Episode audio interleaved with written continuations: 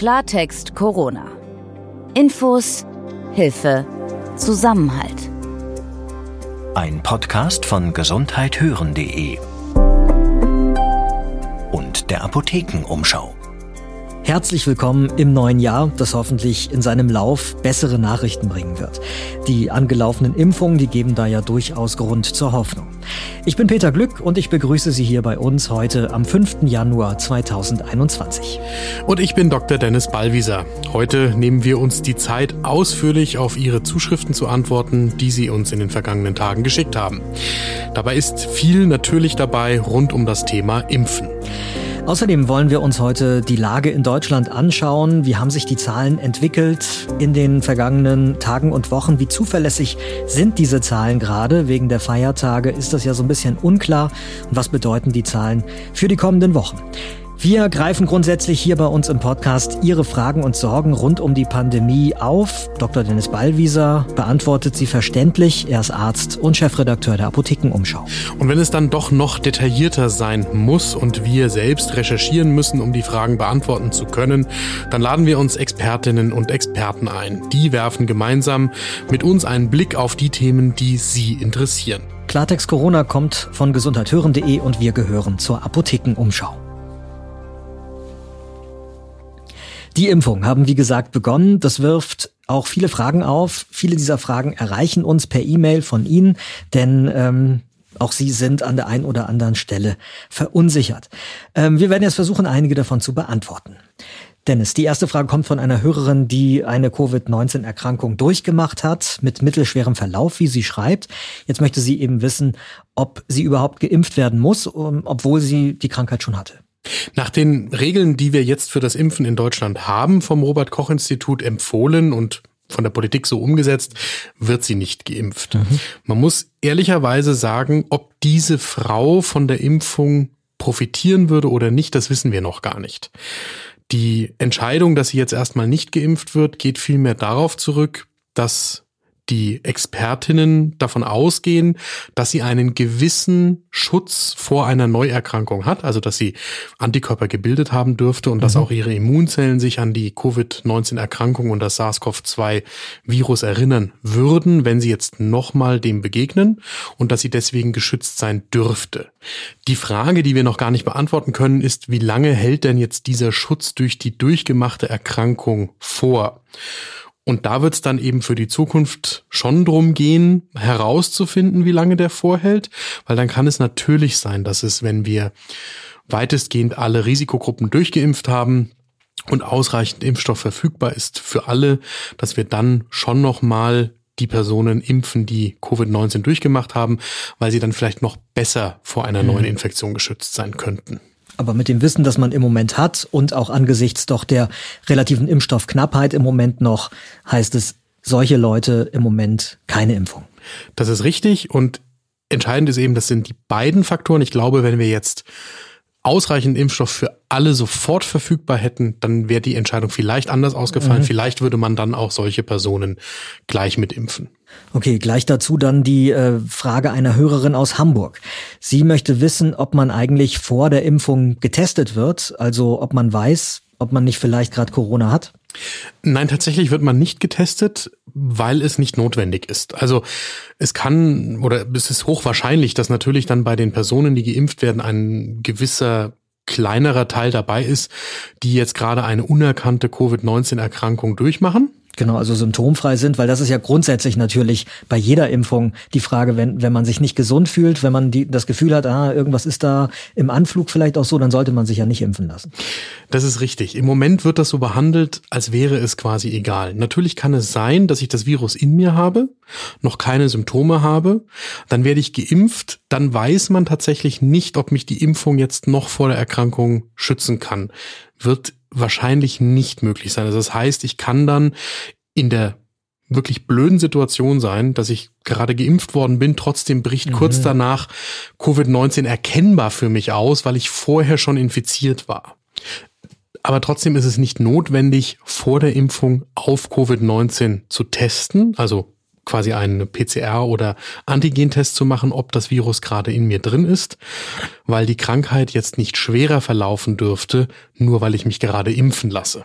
Aber die Impfung schützt eben dann auch nicht mehr vor einer Krankheit, die bereits, ich sag mal, im Hintergrund angelaufen ist. Formal weiß man das, glaube ich, aus den Daten, die wir haben, noch nicht, aber es wäre jetzt sehr unwahrscheinlich, weil ja nach der Impfung erstmal der Körper ein paar Tage braucht, um den Schutz vor dem Virus aufbauen zu können. Also die Zellen müssen Antikörper produzieren können und äh, das Immunsystem muss sich quasi mit diesem Impf Stoff auseinandersetzen, damit der Impfschutz erst gegeben sein kann. Wenn jetzt das Virus schon in mir drin ist zum Zeitpunkt der Impfung und sich da schon vervielfältigt, dann dürfte das zu spät sein.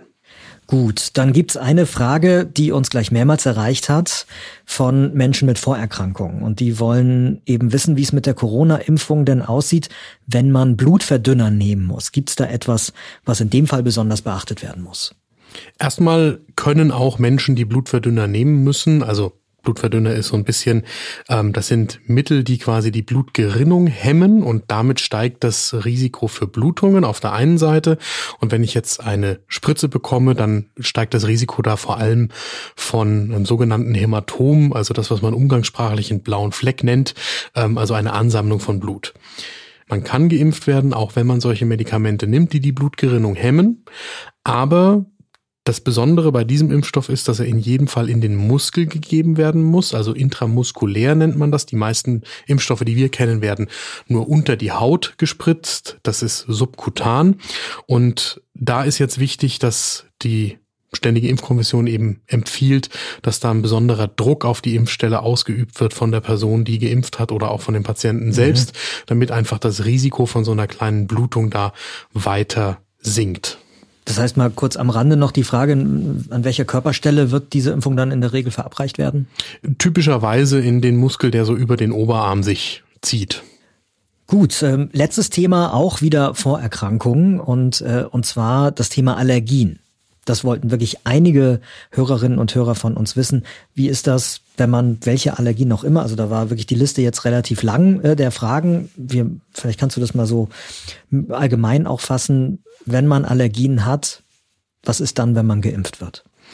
Also erstmal muss man wissen, dass natürlich auch bei diesen Zulassungsstudien, auch wenn die jetzt so in einer ganz kurzen Zeit durchgeführt worden sind, natürlich insbesondere von den Unternehmen und den Wissenschaftlerinnen und Wissenschaftlern, die diese Studien durchgeführt haben, gerade auf allergische Reaktionen im Zusammenhang mit den Impfstoffen geschaut worden ist. Sowohl bei dem Impfstoff von BioNTech und äh, Pfizer, der jetzt in Deutschland schon verimpft wird, als auch bei all denen, die da noch kommen. Es hat in diesen Zulassungsstudien auch allergische Reaktionen auf die Impfung gegeben in sehr wenigen Fällen. Das sind glücklicherweise Einzelfälle. Und man geht davon aus, dass die allergischen Reaktionen die es jetzt auch teilweise schon gegeben hat, da ist ja auch medial groß drüber berichtet worden, seitdem der Impfstoff wirklich breitflächig mhm. verimpft wird.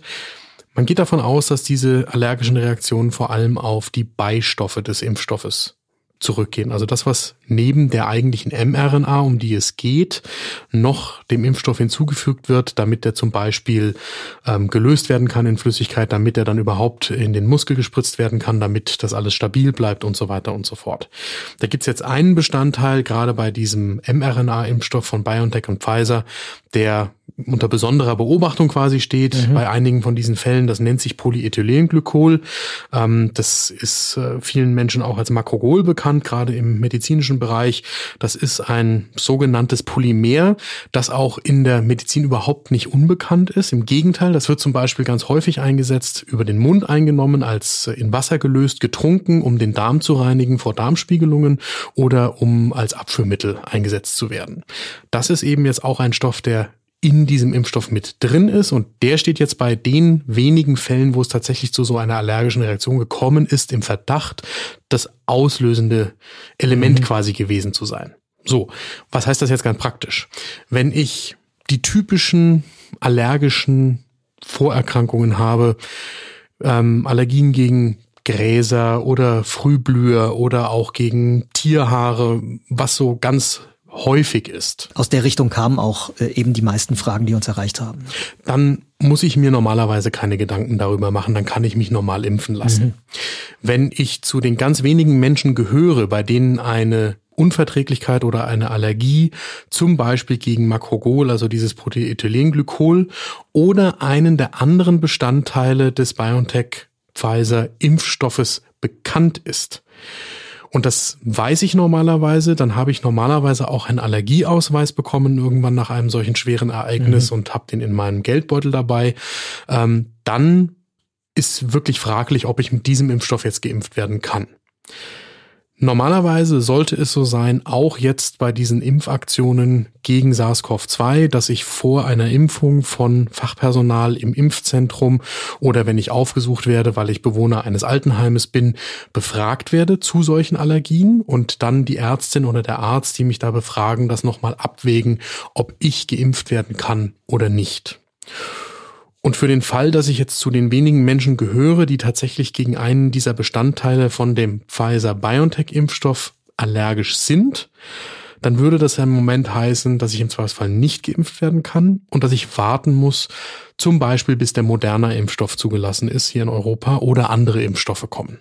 Und zur Sicherheit ist ja ohnehin angeraten, dass man nach jeder Impfung kurz noch eine Weile sich ausruhen soll, noch da sitzen bleiben oder liegen bleiben soll, wo man die Impfung erhalten hat, um eben zu schauen, ob nicht vielleicht irgendeine äh, unvorhergesehene Reaktion passiert. Ähm, Genau. Normalerweise sind das fünf Minuten und jetzt, da eben dieser Impfstoff noch so unbekannt ist, wird ja hier von der äh, STIKO, der Ständigen Impfkommission, ähm, empfohlen, mal mindestens eine Viertelstunde zu warten, wenn nicht sogar eine halbe. Ganz genau. Gut, dann haben wir hier hoffentlich äh, vollumfänglich die Fragen unserer Hörer und Hörerinnen beantwortet. Neben den Fragen rund um die Impfung ist natürlich das Thema, das uns alle umtreibt. Wie lange soll dieser Ausnahmezustand bei uns eigentlich noch weitergehen und in welcher Form? Wir wollen alle wissen, wann wir dann doch mal Licht am Ende des Tunnels endlich sehen können und zum normalen Leben irgendwie zurückkehren können. Wir wollen darüber sprechen jetzt mit dem Epidemiologen Professor Miko Leitschik. Er ist bei uns im Experteninterview von der Uni Halle. Vorher ganz kurz ein Werbespot. Die Heilkraft der Natur. Nie war sie wertvoller als heute. Wie ihr zum Beispiel Husten, Schnupfen, Sodbrennen, Kopf- oder Bauchschmerzen auf ganz natürliche Weise behandeln könnt, das zeigt euch das neue Buch Heilpflanzen aus der Apothekenumschau Buchreihe. Darin erfahrt ihr, wie sich der riesige Erfahrungsschatz der modernen Pflanzenmedizin für die Gesundheit nutzen lässt. Mit vielen praktischen Tipps zur Anwendung der sanften Helfer. Das Buch Heilpflanzen der Apothekenumschau gibt's in eurer Apotheke, im Buchhandel oder online unter shop.apothekenumschau.de. Heute im Laufe des Tages beraten Bund und Länder darüber, wie es weitergeht in Deutschland. Und es sieht alles nach Verlängerung des Lockdowns aus. Bis Ende Januar wird gerade vermutet. Wir werden es später noch erfahren.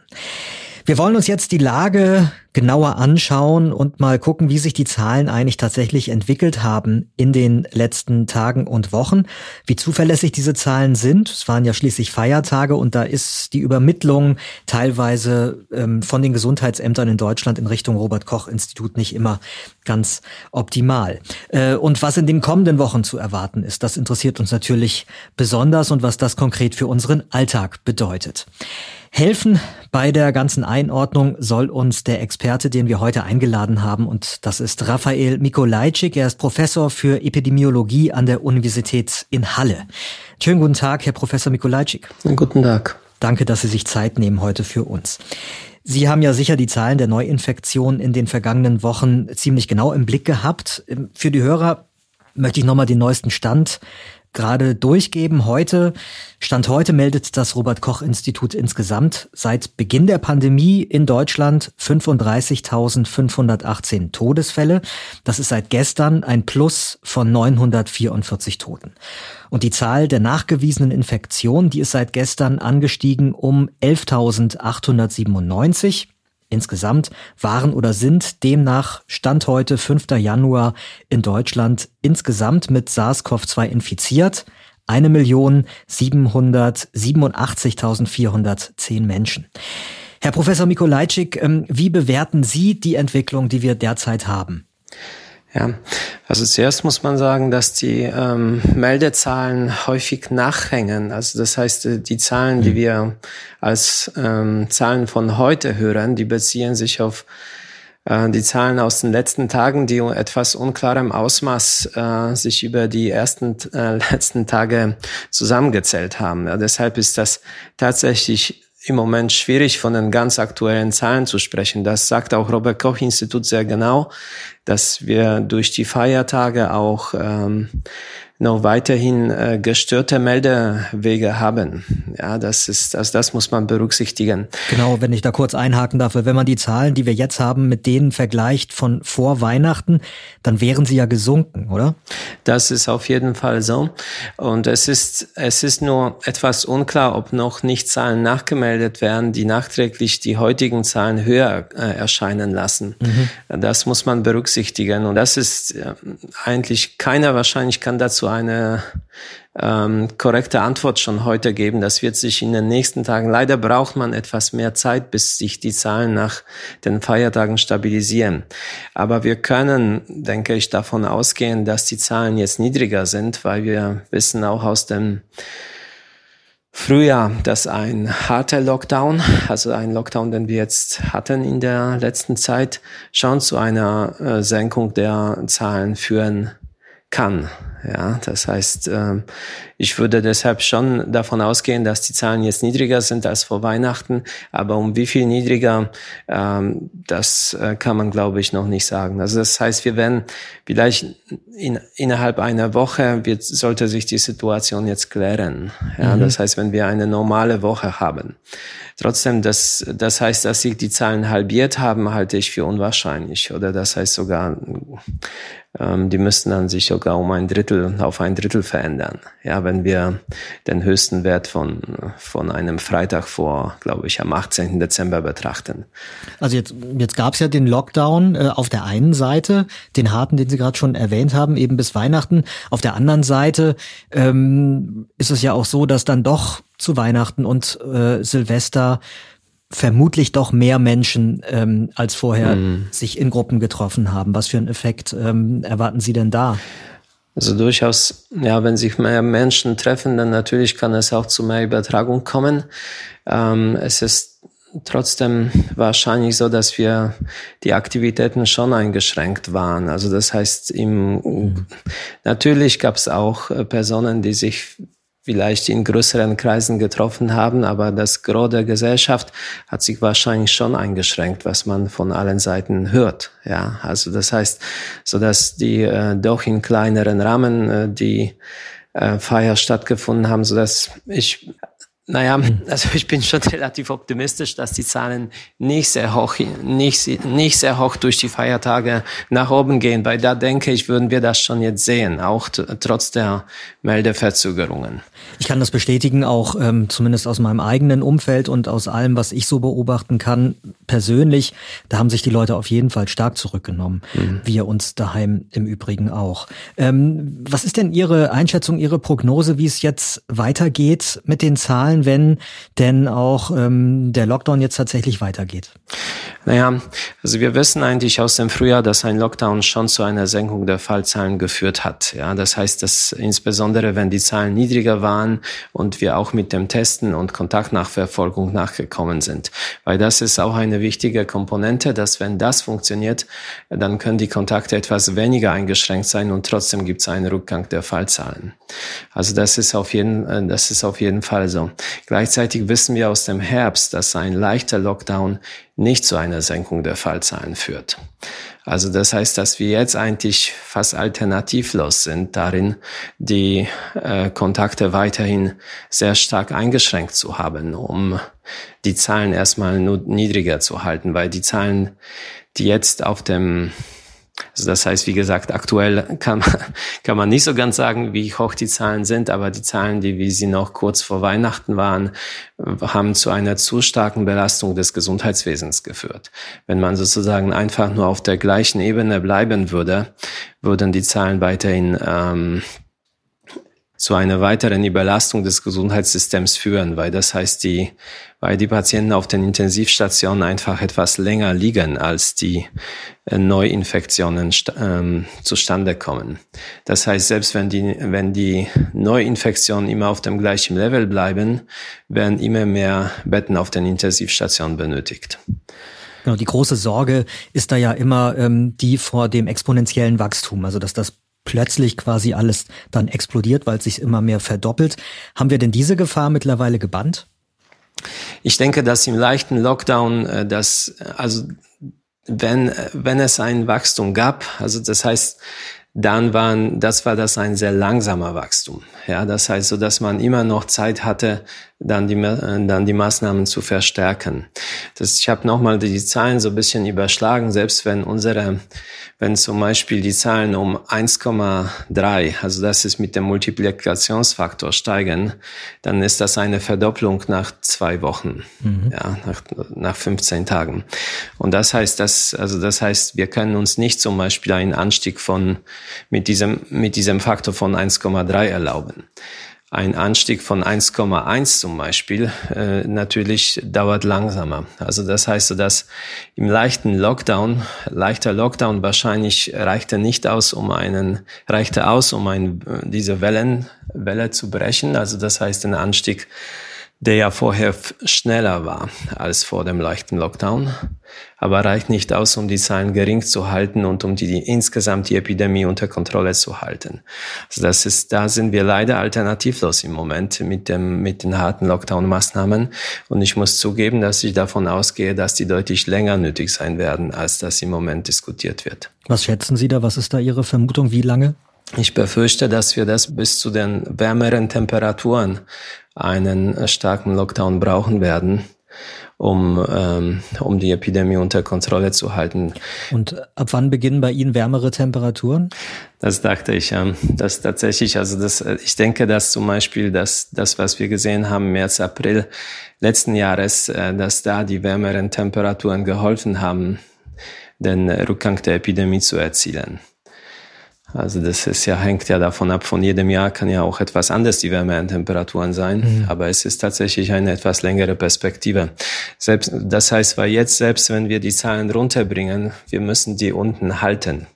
Und im Moment können wir die unten halten nur durch die starke Kontakteinschränkung.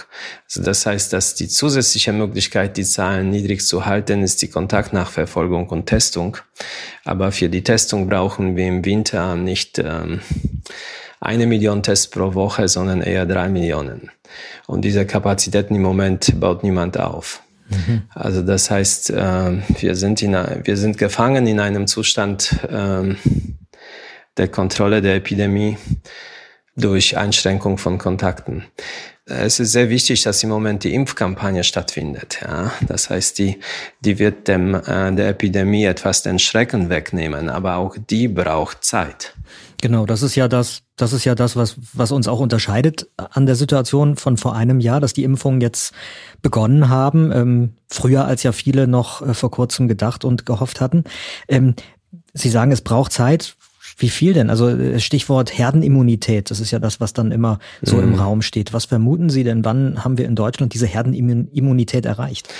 Ja, die aktuelle, die aktuelle Impfstrategie zielt eigentlich nicht primär auf Herdenimmunität aus, sondern auf Schutz- und Risikogruppen. Mhm. Das ist auch richtig, ja, weil da, äh, da können, das können wir schneller erzielen. Mhm. Also das heißt, wenn die, wenn die Person mit, mit höherem Risiko der Erkrankung, des schweren Verlaufes ähm, geimpft sind, dann, äh, dann ist es weniger relevant, ähm, ob die, wie die Infektionszahlen sind, ja, weil das trotzdem die, Infek die Intensivstationen nicht zur Überlastung führen würde. Und umgekehrt, wenn man schützt, wenn man nur impft die Älteren, dann wirkt sich das weniger auf die Herdenimmunität aus, weil die Herdenimmunität geht davon aus, dass zufällig verteilt geimpft wird. Also das heißt ja, am Ende diese Zahlen, die wir kennen von den 60, 70 Prozent, äh, das bezieht sich auf die ähm, durchschnittliche, also zufällig verteilte Immunität in der Bevölkerung. Wenn das nur zum Beispiel die älteren Altersgruppen sind, ähm, die diese Impfschutz haben, äh, dann würden dann trotzdem in den jüngeren Altersgruppen könnte sich die Epidemie ungebremst ausbreiten was auch dazu führen würde, dass umgekehrt die Personen, die nicht geimpft sind, in den älteren Altersgruppen noch nicht geimpft sind, würden dann wieder einem höheren Risiko ausgesetzt sein. Also das heißt, man muss sagen, dass im Moment deshalb, deshalb brauchen wir große Zahlen, die geimpft sind, bis sich die Impfung auswirkt auf die Epidemie.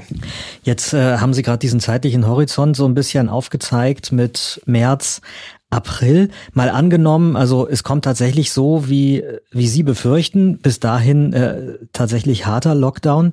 Was ist denn dann danach? Also müssen wir dann davon ausgehen, dass dann äh, gelockert wird, aber dann gegebenenfalls auch wieder der harte Lockdown kommt und es so ein ständiges Hin und Her ist? Oder glauben Sie, dass wenn dann die wärmeren Temperaturen kommen, wenn die Impfungen der Risikogruppen äh, weiter fortgeschritten ist, dass sich dann wirklich auch auf mittlere und lange Sicht alles äh, entspannt?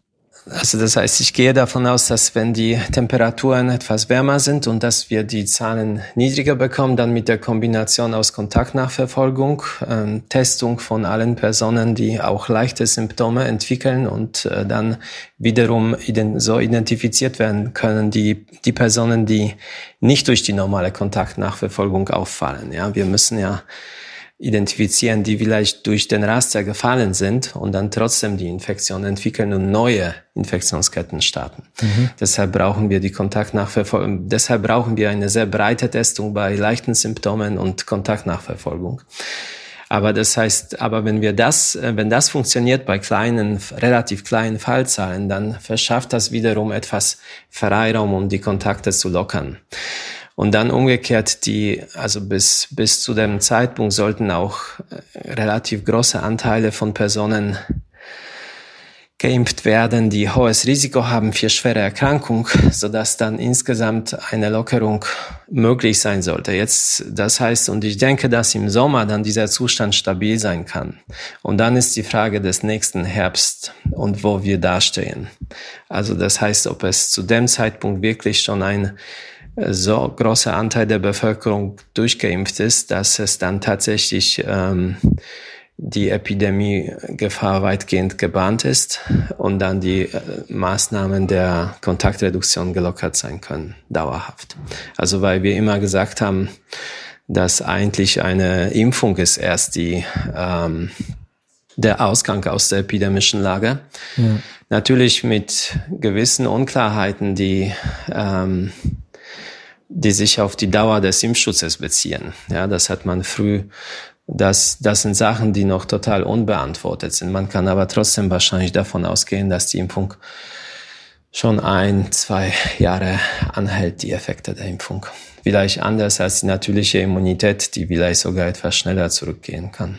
Es gibt ja ein weiteres Fragezeichen, das äh, gerade aufgeploppt ist und über das ich gerne noch mit Ihnen sprechen würde. Das ist diese neue Virusvariante, die jetzt vor allem Großbritannien derzeit schon beschäftigt, ähm, die sich ähm, schneller verbreitet und ähm, in Großbritannien eben auch äh, dazu geführt hat, dass da die Krankenhäuser äh, schon deutlich stärker belastet sind. Mittlerweile gibt's diese Variante vereinzelt auch schon bei uns. Was ist da Ihre Einschätzung? Müssen wir damit rechnen, dass eben dieses Virus sich bei uns auch schneller verbreitet? Und ähm, wie bewerten Sie den Umgang der Politik gerade mit dem Thema? Also der eine Punkt, den ich sagen wollte, ich würde hoffen, dass die Impfung äh, zumindest weiterhin die Variante abdenkt. Also das, das, ähm, das wäre eine sehr wichtige Information oder sehr wichtige Tatsache, weil dann würde das heißen, dass weiterhin und die Langzeitmaßnahme zumindest funktionieren kann.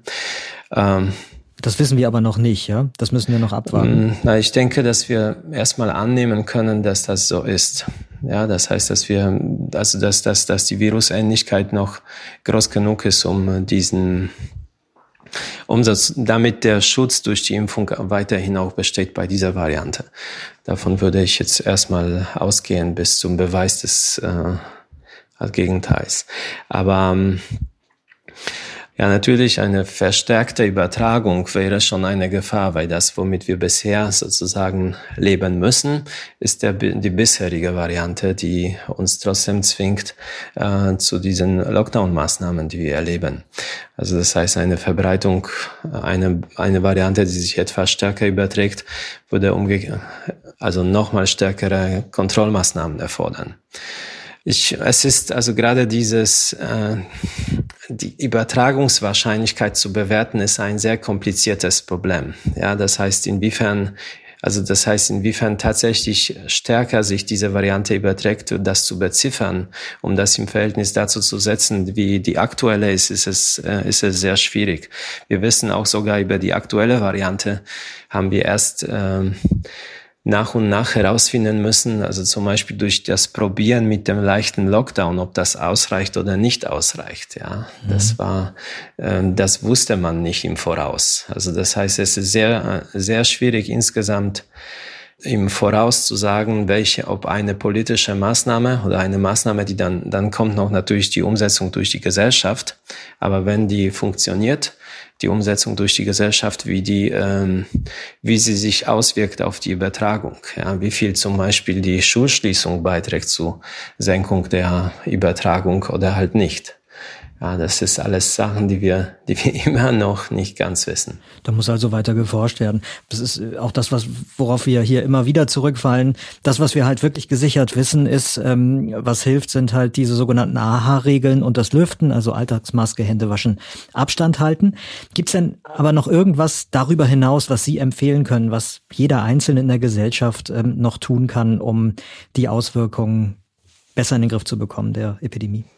Also ich denke, dass die Maßnahmen das sehr gut beschreiben, was notwendig ist. Also sich einfach nur Wichtig ist wahrscheinlich, sich immer nur bewusst zu machen, dass man Abstand einhalten muss, auch also wenn man draußen ist und eher nach draußen die Kontakte zu verlegen, auch wenn man das kann. Also das heißt, dass man dieses äh, in und, und das Treffen in den Innenräumen beschränken auf kleine Gruppen, diese Social Bubbles. Also das war eine, eine, eine durchaus sinnvolle Überlegung, ja, dass man, natürlich können wir nicht alle Kontakte, soziale Kontakte einschränken, die Kontakte in der Familie und so weiter, das ist schwierig, aber wenn man sich ähm, darauf beschränkt, dass die Kontakte in einer kleinen Gruppe stattfinden, dann, dann hilft das schon. als wenn man immer wieder mit neuen Personen sich trifft, die dann äh, in engen, also im engen Kontakt mit neuen Personen trifft. Das heißt ja also, alle, die sich an die bisher geltenden Regeln halten, die machen soweit alles richtig, was man derzeit richtig machen kann. Professor Mikolajczyk von der Uni in Halle, ganz herzlichen Dank, dass Sie sich heute Zeit für uns genommen haben. Dankeschön.